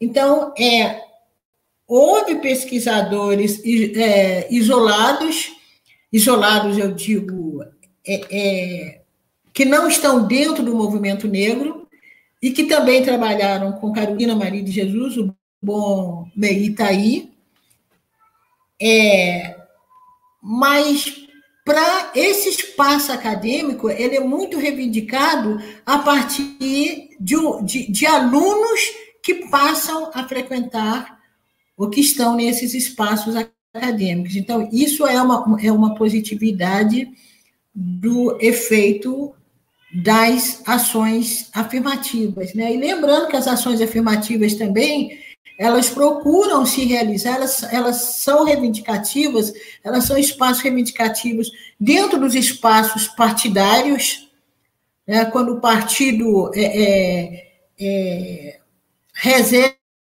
não sei quantas vagas para as mulheres, não sei quantas vagas para negros, não sei quantas vagas para indígenas, essas são também é, é, efeitos, né, medidas das ações reivindicativas, né, das ações afirmativas, ações afirmativas nas propagandas, né, é, hoje também a gente já vai perceber um número maior de modelos e de, e de de pessoas negras fazendo propaganda. Agora, na, na, na, quarentena, a gente vê um número muito grande de mulheres e de homens negros apresentando é, produtos, né, vendendo produtos, vendendo suas imagens, saindo dos lugares comuns que, que é, dessas, dessas é, propagandas. E lembrando sempre, né, o que eu tenho dito muito também, é, qualquer política brasileira que vá beneficiar as, as, as populações que foram sempre é, prejudicadas, que foram sempre roubadas, que foram sempre assaltadas pelo próprio Estado brasileiro, pelo próprio processo de colonização, qualquer atitude do Estado que vá beneficiar não é a favor o Estado não está prestando nenhum favor quando ele, por exemplo, é, vá, é, dá assentamento para as terras quilombolas. E, aliás, é muito estranho até dizer que o Estado está demarcando terras indígenas. Os, os indígenas, comunidades indígenas, é que teriam direito de demarcar terras para brancos. Porque quando colonizadores chegam, chegam aqui, eles já estavam aqui. Então, qualquer medida hoje do Estado para beneficiar esses grupos historicamente expoliados não é a favor, não é privilégio. Então, a gente tem que pensar as ações afirmativas a partir também dessa perspectiva o Estado está devolvendo tardiamente e de maneira ainda incompleta o que sempre foi tomado dessas populações.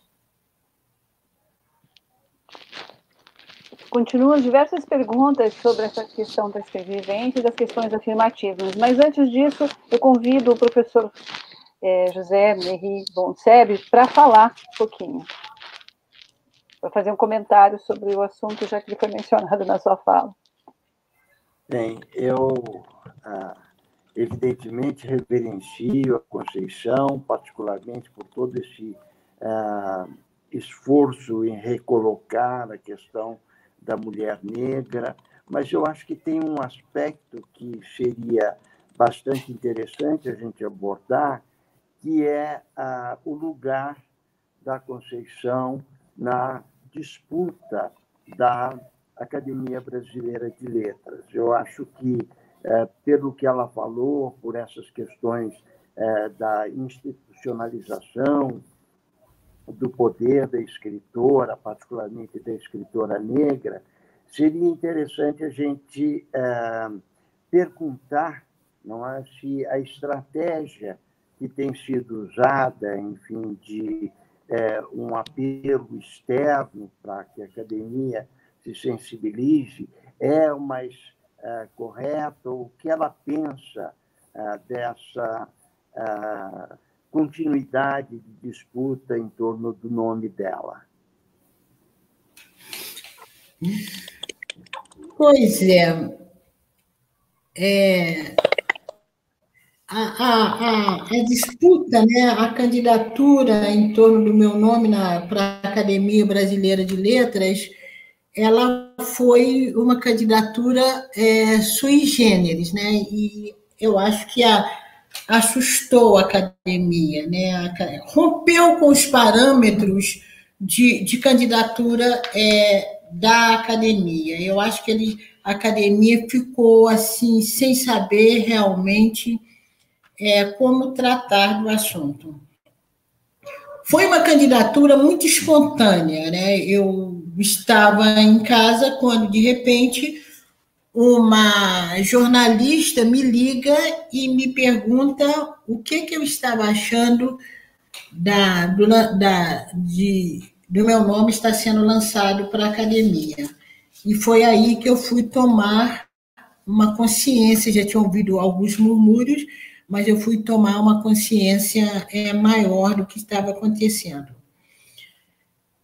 É, e não deu né, para eu entrar para a academia, mas é, sem nenhum sentimento, não, aqui não tem nenhuma postura de compensação para dizer eu não consegui isso, mas eu consegui aquilo, não tem, sinceramente, não tem, mas foi é uma foi muito simbólica, é, Mei, foi muito simbólica essa minha candidatura, e sem sombra de dúvida que os efeitos eles vão perdurar ao longo da história. Né? É, eu não entrei, mas eu tenho certeza que vai haver um momento que a academia ela vai revisar, ela vai ter que pensar né, o que, que foi a minha candidatura e o que, que vai ser essas candidaturas futuras. Porque o que eu tenho dito muito também, claro que para minha idade, para minha vaidade pessoal, seria lindo de morrer eu dizer, nossa, eu entrei para a academia, sou a primeira escritora negra, eu tenho, eu acho que a gente tem que tomar muito cuidado com, com essa com essa com esse discurso, eu sou o primeiro, eu sou a primeira, porque o interessante não é ser o primeiro ou a primeira, o interessante é abrir caminhos. E eu tenho certeza que a minha candidatura abre caminho, abre perspectivas para se pensar outras candidaturas, até para se organizar, então, outras é, candidaturas. Se o meu processo de candidatura foi um processo fora de curva, de repente, uma outra escritora negra um outro escritor negro vai procurar, então, é, fazer as coisas de modo que não fuja da curva. Embora eu não tenha interesse nenhum em fugir da curva, né? A minha candidatura foi dessa forma. Eu acredito que uma candidatura, que um candidato para a academia ou uma candidata para a Academia Brasileira de Letras, ele tem que ser avaliado a partir das obras. Para mim é isso. O resto, se acontece, é... não faz sentido. Para mim, não faz sentido. E a Academia Brasileira de Letras, isso eu falo assim, sem modéstia nenhuma, nenhuma, nenhuma. Quem perdeu foi a Academia Brasileira de Letras. Eu acho que a academia perdeu o bonde da história. Eu acho que no momento que a gente discute, que a gente fala tanto, que a gente afirma tanto numa diversidade, e afirmar a diversidade da literatura brasileira, é afirmar a diversidade de uma, da nacionalidade brasileira, é afirmar a diversidade da subjetividade brasileira. Eu acho que a academia perdeu esse bonde, infelizmente, ela perdeu esse bonde.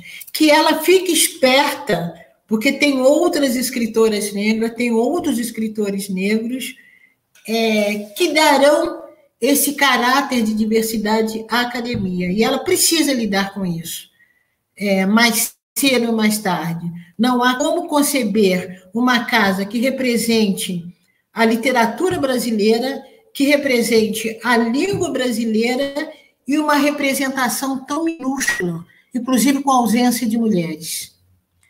E também eu fico é, muita vontade para dizer, porque houve assim, algumas coisas que essa candidatura foi puxada pelo movimento negro, é, sem sombra de dúvida, houve um grupo de intelectuais negras é, em Salvador que, que assume esse movimento né, da, da, da, da do convite para o abaixo assinado, mas a primeira pessoa que publicamente apresenta o meu nome e aconselha a pensar no meu nome foi o senador Eduardo Suplicy, que não é um homem de movimento negro, nem é um negro.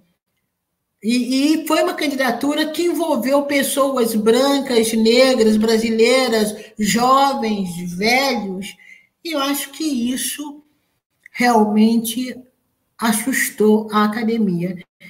E, como tal, a Academia Brasileira de Letras ela é uma instituição brasileira. E, como instituição brasileira, ela constrói é, um imaginário, ou ela é construída sobre o imaginário, que é o imaginário que rege as relações raciais e sociais da, da, da sociedade brasileira. Né? Ela não escapa do que está aí posto.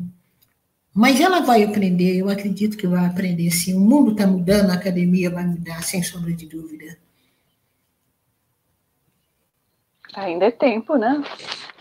Vamos Ainda lá. É tempo.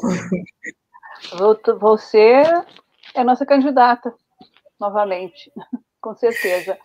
É, o Merri quer comentar alguma coisa na sequência? Posso fazer mais uma pergunta aqui? Pode. Ok. Cris? Então, quando é, eu queria é, é, é, reforçar essa questão, né, da ocupação do espaço, né, incomodante. Então, é, é até representativo o fato da, da, da Conceição é, ser, ser candidata, né, ser, ser elencada para a academia e não e, e, assim, causar uma desequilibração ali, né, e, e, e acabar não, não sendo, é, não entrando, mas é, causou um desequilíbrio, né, e, e, uma discussão, e isso tudo é, é muito é, é, produtivo. Toda desequilibração é, é muito importante. Mas eu acho é, que entra em questões outras, né? Por exemplo, a, a, a, nossa, o nosso direito de viver a nossa competência. Porque, na verdade, nós temos aqui um imaginário, é, no imaginário, é, no senso comum, que nós somos é, inferiores, né? Em termos de, de, de em, em, todas as áreas, né? Nós temos uma escrita inferior, nós temos uma postura é, é social inferior, nós temos uma cultura inferior, então tudo isso é, é muito é, senso comum, né?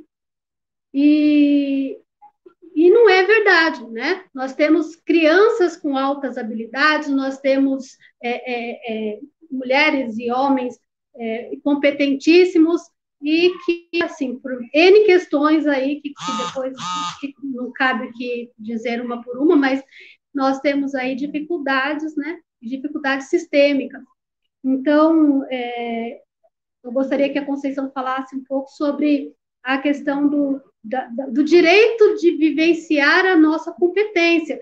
Porque aí, quando a gente fala da Carolina, ela ganhar honoris causa, ela é, é, estar entre os, os, os livros é, obrigatórios para o vestibular, etc., é muito importante, ser discutida nas universidades é muito importante, mas é, ela não vivencia propriamente, né?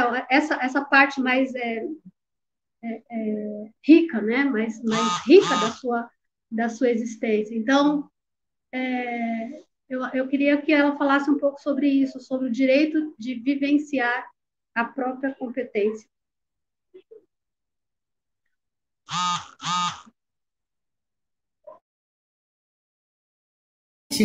Sem sombra de dúvida, é o nosso direito de ser, né?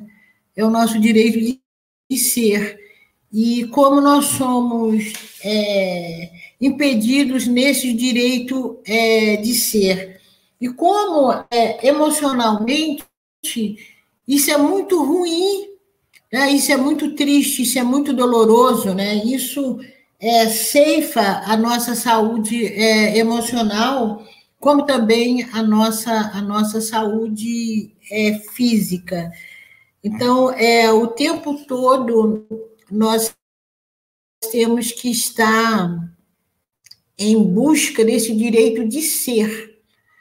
Né? Tem, temos até o direito de. Buscamos muito direito de ter, mas eu acho que, antes de tudo, a nossa luta tem sido muito nesse direito é, de ser, né? de sermos com as nossas potencialidades, com as nossas imperfeições, porque também chega um certo momento é, é, que é uma exigência, nós não podemos falhar. E a gente é muito é, educado, até a partir mesmo da nossa família, né? A gente sabe que a sociedade está aí para apontar qualquer erro nosso, né? Qualquer erro. A sociedade não tem nenhuma complacência é, conosco. E o ser humano ele é feito de potencialidades e de, e de, e de limitações.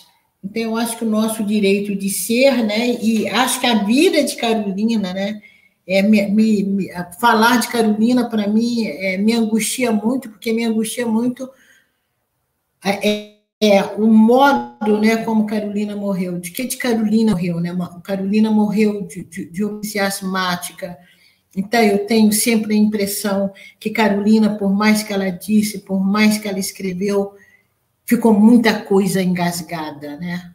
Muita, muita.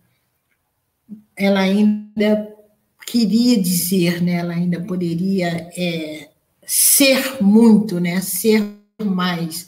Então, é muito bom todas essas homenagens que Carolina tem tem, tem recebido, as obras dela sendo é, relançadas, mas é, teve um momento que ela experimentou essa glória, sim, mas teve um, um, um, grande tempo, né? mais até do que o momento de glória.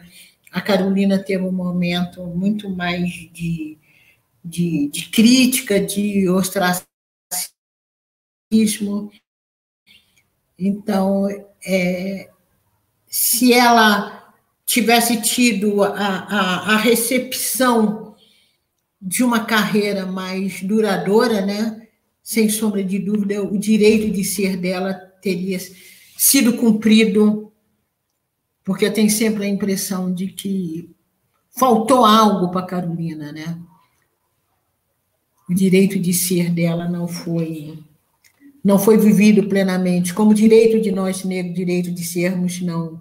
Eu brinco muito, né? Dizem que a vida começa aos 40, aos 40 anos. Outro dia, o professor Eduardo de Assis, de Belo Horizonte, é, estava relembrando que há pouco tempo eu disse: não, eu acho que a vida começa aos 70, porque foi depois dos 70 anos é, que eu passei a ser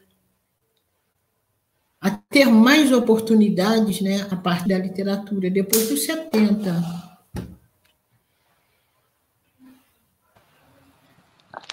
É, Conceição, tem diversas questões, diversas perguntas. a maioria delas falando da questão da escrevivência e das questões afirmativas. Mas eu, como já é adiantado da hora, já são quase sete horas, e não querendo tomar mais seu tempo, eu sei que a senhora está cansada, eu vou fazer uma última pergunta. São duas últimas perguntas sobre o mesmo assunto. A Sônia Maria da Silva Maciel pergunta como foi o processo de criação de Olhos d'Água. E complementando, a Rosângela Cardoso é como a dona Conceição Evaristo consegue lidar com os nós na garganta que nos causa o que ela traz em, tua, em sua tessitura literária. Alguns momentos em que apenas o silêncio significa os sentidos, em que a palavra se amiúde. Pergunto porque, especificamente, depois que leio o conto Zaita, esqueceu de guardar os brinquedos, eu não consigo emitir nenhuma palavra. Tão profundos que são os sentidos que significam no conto de Olhos d'Água. Poderia comentar sobre essa obra, por favor? Sim, poderia. É, Olhos d'Água é, é, a reunião de vários contos que eu vinha publicando é, paulatinamente em Cadernos Negros, que eu gosto de afirmar também é, o primeiro lugar de recepção de minha obra foi dentro do movimento social negro.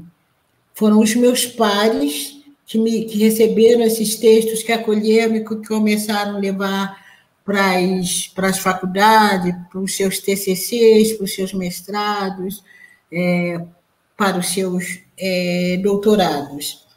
Então, eu começo, a, a, a recepção se dá assim. E Olhos d'Água reúne é, contos que eu já vinha publicando é, em, em cadernos negros. É, esse silêncio, né, esse nó na garganta que fica né, guardado, que fica entupindo muitas vezes, nos entupindo depois depois da leitura, né, vários vários leitores e leitoras vão me dizer isso. É, eu preciso dizer, né, e eu sempre digo também, por isso o último conto também de Olhos d'Água fala que escrever é uma maneira de sangrar e de muito sangrar. Então, escrever também é um processo muito doloroso, muito doloroso. Eu, alguns. Primeiro que as personagens, os personagens que eu crio, são personagens né, que estão muito próximos é, de uma vivência coletiva, e eu torno a dizer que nem tudo é uma vivência, que muitas coisas não, não é uma vivência pessoal. Eu não sou Maria, nunca fui apedrejada é, no ônibus, mas Maria poderia ser minha prima, minha vizinha, uma mulher negra que eu conheço. De lixão pode ser meu filho, meu sobrinho, é, a menininha que esqueceu de guardar os brinquedos é, pode ser uma aluna minha, uma ex-aluna, a filha da minha vizinha, é, uma criança que eu conheço é, da periferia. Então, compor essas personagens é, de certa forma, também é compor ou mexer é, com uma herança histórica que eu trago é, em mim, né? E por isso é muito doloroso, né? Há determinadas cenas que eu escrevo é, chorando. E por isso que eu digo que escrever é uma maneira de sangrar um pouco. Mas é também o que, o que me dá alívio, né? Eu, eu, eu gosto de escrever, eu gosto das personagens que eu crio. Eu acho que o meu caminho era esse, né? Eu tenho dito muito. Se eu soubesse cantar, eu gosto de cantar, eu gosto de, gosto de ouvir as pessoas cantando. Né? Eu me encanto com, as, com a voz das pessoas, mas eu não tenho ritmo, não tenho nada, não sei dançar. Então, escrever é a minha zona de prazer e é também a zona de dor, né? É também a zona, a zona de dor. E acho que esse nó na garganta, ele tem que ser ele tem que ser muitas vezes engolido para ele sair é, de uma outra forma. Como ele pode também nos sufocar. Né? Eu sempre acho que Carolina morreu assim, meio asfixiada, meio sufocada, com tudo que aquela mulher ainda tinha é para dizer. E acho que grande parte dos meus morrem sufocados. Né? É, essa morte, que é essa morte física, e que é essa morte simbólica também, quando você não tem esse espaço para ser. E nós não temos esse espaço para ser, é preciso cavar muito. Isso dá uma canseira, isso dá um desânimo, né? isso dá um adoecimento mas isso dá um prazer muito grande também quando você consegue construir esse espaço para ser, né? Quando você, através, ajuntando a sua precariedade, você constrói é, algo melhor e você é, consegue ser. É, agora, o silêncio dói, mas o silêncio também ele, ele nos compõe, né? Muitas vezes é preciso ficar silencioso. Eu acredito muito também que muitas vezes você responde pelo silêncio. E acho que as comunidades dominadas, é, quando elas estão silenciosas, elas não estão apáticas. Eu acho que elas estão é, se fortalecendo, se recuperando, é, se alimentando, né? É, e aí é, eu volto até a questão é, da academia. Muitas pessoas depois me ligavam, mas você não vai dizer nada? E eu disse, não, eu não vou dizer nada ainda. É, eu estou me preparando. Né? Eu preciso dizer, e um dia eu vou dizer, eu vou, vou escrever. Mas o silêncio também, o silêncio e o grito nos constituem, né? o silêncio e o grito nos constituem. E acho que a literatura, né, a ficção, a poesia, é muito isso também, né? Silêncio e grito.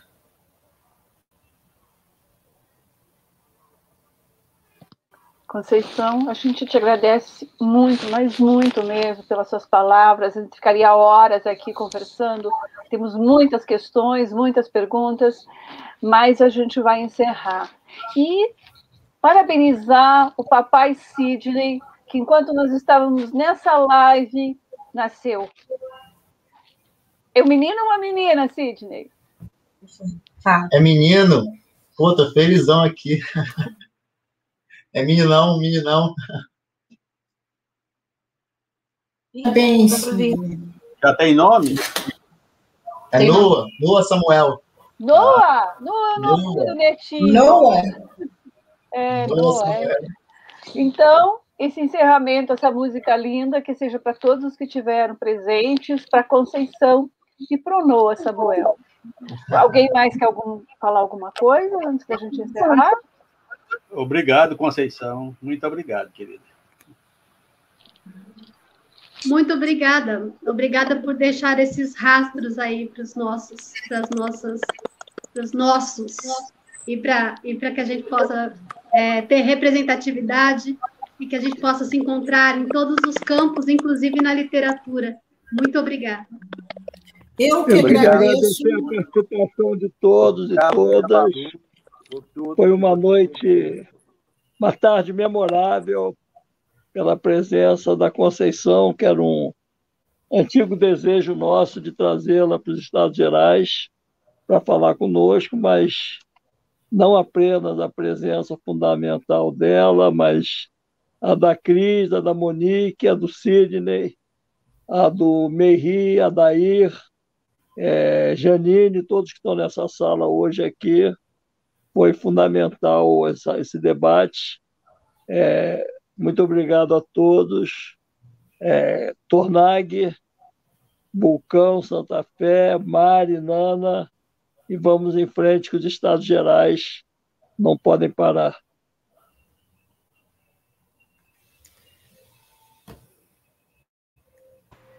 Primeiro, queria agradecer a todos, agradecer pela, pelo convite, é, agradecer também a todo mundo que está mandando felicitação para o filho do Sidney.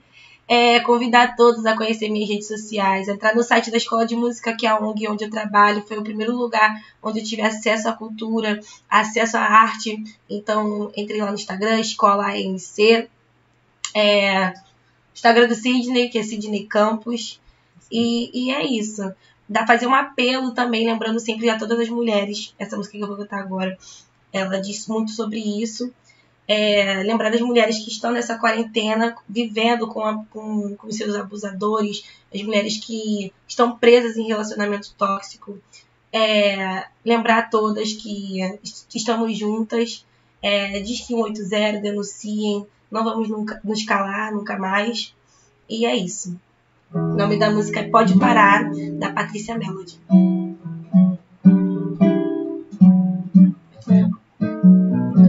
Para, você não vai tirar a alegria de mim. Para, não vai roubar a luz do meu viver. Para, de querer me abraçar e fugir sua dor. Para, para que eu possa sorrir parar, que eu não vou sucumbir. Eu nasci pra brilhar e fui feita pra amar. E preciso cantar, mesmo em momentos assim. Para que quando eu me irrito, eu começo a gritar. Posso te ofender e te fazer chorar, dizer coisas ruins e me arrepender.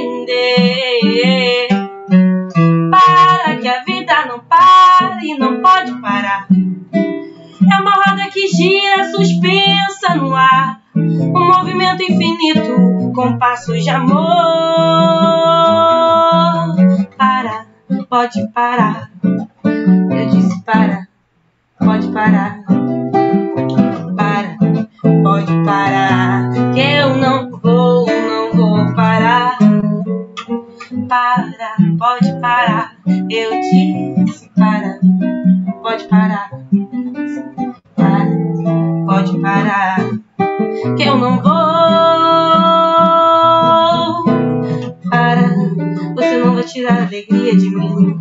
Para, não vai roubar a luz do meu filho. Para de querer me abraçar e sua dor. Para, para que eu possa sorrir. Para, que eu não vou sucumbir. Eu nasci pra brilhar e fui feita pra amar. E preciso cantar, mesmo em momentos assim. Para que quando eu me irrito, eu começo a gritar. Posso te ofender e te fazer chorar, coisas ruins e me arrepender. Para que a vida não pare, não pode parar. É uma roda que gira suspensa no ar, um movimento infinito com passos de amor. Para, pode parar. Eu disse para, pode parar. Para, pode parar.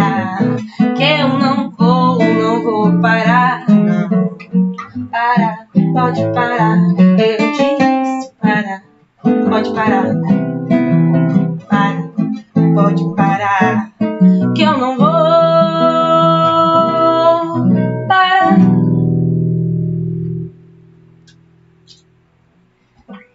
Obrigada, gente.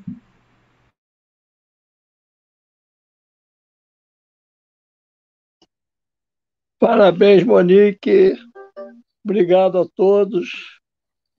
E boa semana. Vamos em frente.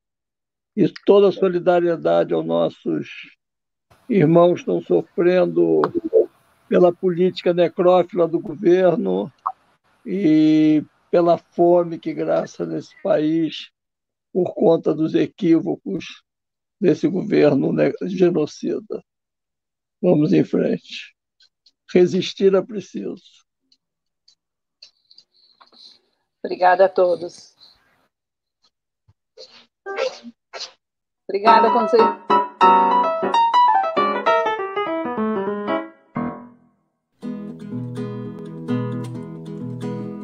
Com arte, ciência e paciência, mudaremos o mundo. Do povo à praça, a rua e a avenida, cultura é nossa casa, a cara da vida. A tua com o nosso couro, não rima. Não vem sacana, prevenção é vacina. E sai da frente, nossa face não é fake. E sai da frente, nossa face não é disfarce. Aqui ninguém se engana, não cai no seu mau clima.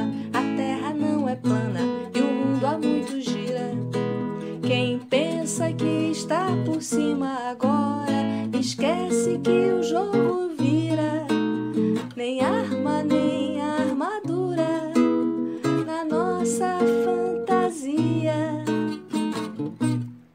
E sai da frente, nossa face não é fake. E sai da frente, nossa face não é disfarce. A esperança avança, sempre na folia. A prova dos nove é a alegria.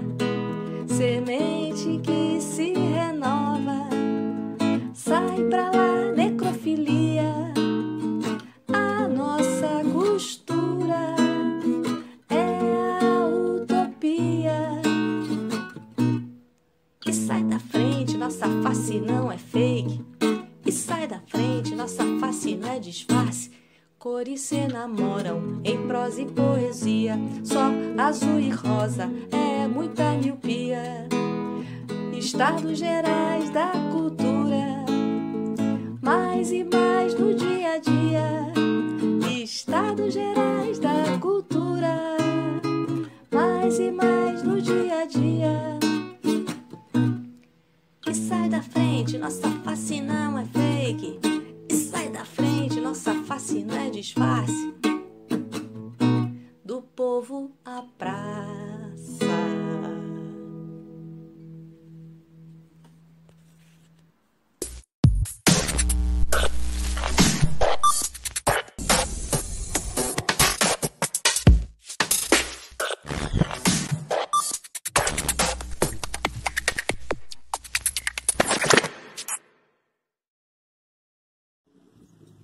O gado não passa de uma manada de ruminantes. Esse é do Silvio Tendler.